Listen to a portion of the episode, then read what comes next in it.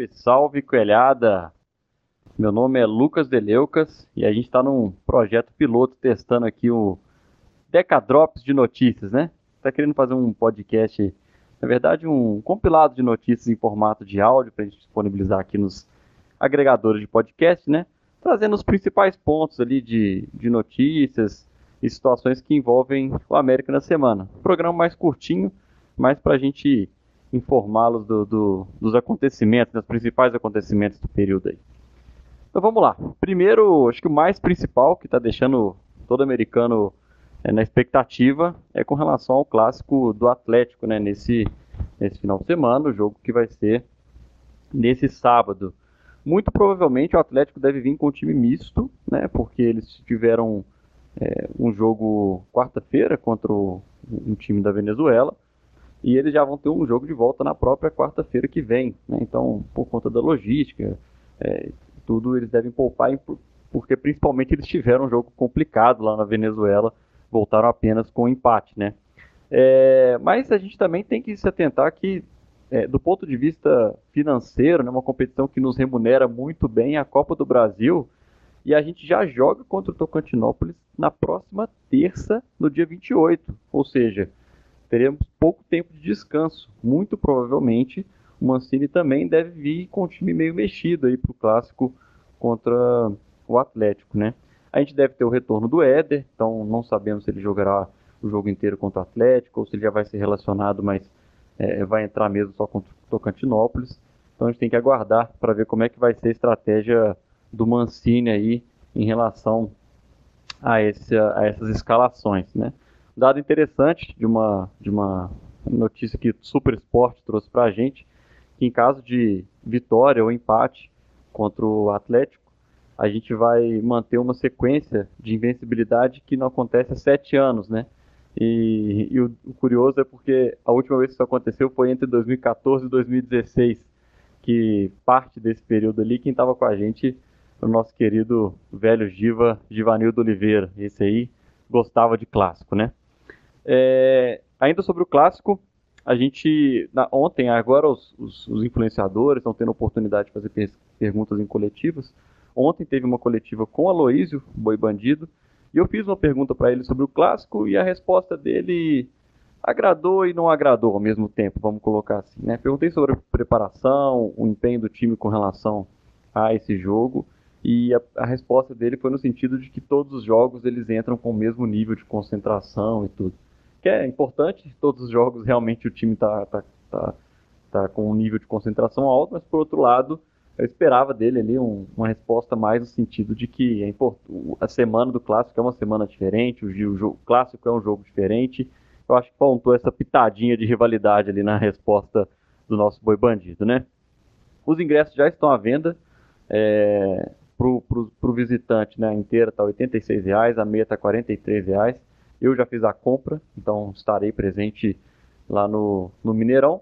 E teve um imbróglio aí entre Minas Arena, Mineirão, Mineirinho. Normalmente a torcida do América se concentra ali próximo do Mineirinho, sobe naquela rampa, mas tem uma questão envolvendo é, a logística disso, custo etc.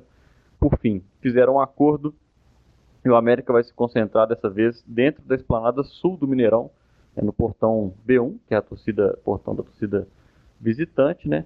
E para usar o estacionamento, o estacionamento G1, que é pago, o torcedor pode acessar pela Catalão, né, pela via lateral ali da, da frente do FMG, da Escola de Veterinária. Né? Então, é, fizeram isso com uma questão de segurança, a Polícia Militar vai estar ali protegendo a torcida, a torcida visitante.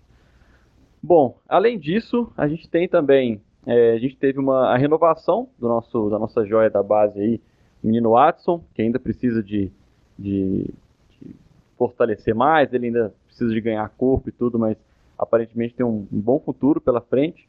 A gente renovou com ele até 2025.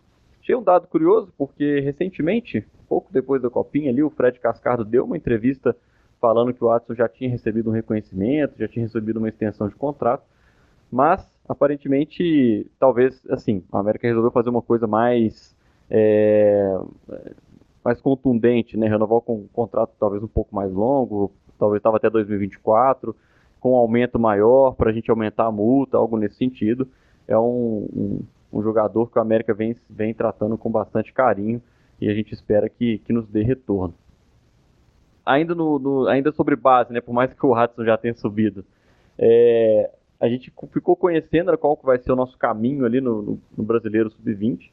Pegamos um grupo difícil, mas são, são só dois grupos com 10, né? Então acho que acaba que qualquer grupo acaba sendo pegando é, clubes grandes, mas ficamos ali, por exemplo, no, no, mesmo grupo que o Flamengo, que tem um investimento muito alto na base, né? E vai ser curioso ver como que o América vai reagir, é, dado que do elenco que disputou ali a final do, da Copa São Paulo, né? O elenco que encantou o Brasil inteiro com, com bom futebol, é, muitos deles ou saíram, foi o caso do, do, do Theo, por exemplo, né? Que o América preferiu não, não continuar com ele, já estava estourando a idade do Júnior, que eu achei até que foi talvez poderia ter tentado um pouco mais, porque aparentava ser um bom jogador, mas outros subiram também, né? Então a gente tem ali o Watson, Luan Campos, Renato Marques, o próprio Cássio, que inclusive o América emprestou para o Náutico, né? É, para talvez ganhar um pouco mais de cancha, enfim. Então a gente está com um time bem renovado ali no sub-20. Alguns ainda estão lá, é, então por exemplo o Paulinho ainda vai é, é permanece no sub-20. Tem alguns jogadores que estão, Jonathan também, né?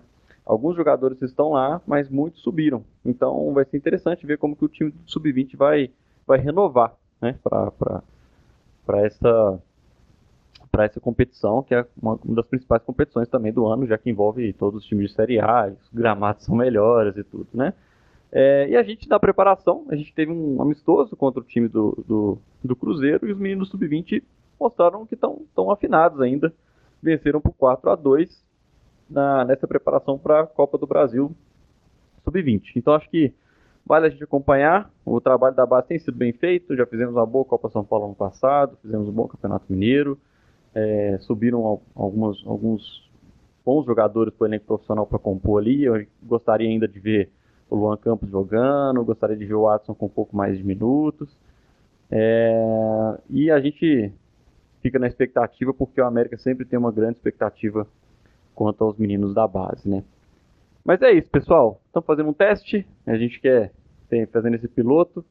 Dependendo do retorno de vocês, se vocês gostarem, a gente continua fazendo. É, mas a ideia é essa, trazer um, um resumão de notícias para deixar a torcida americana atualizada. Um abraço e até mais, pessoal.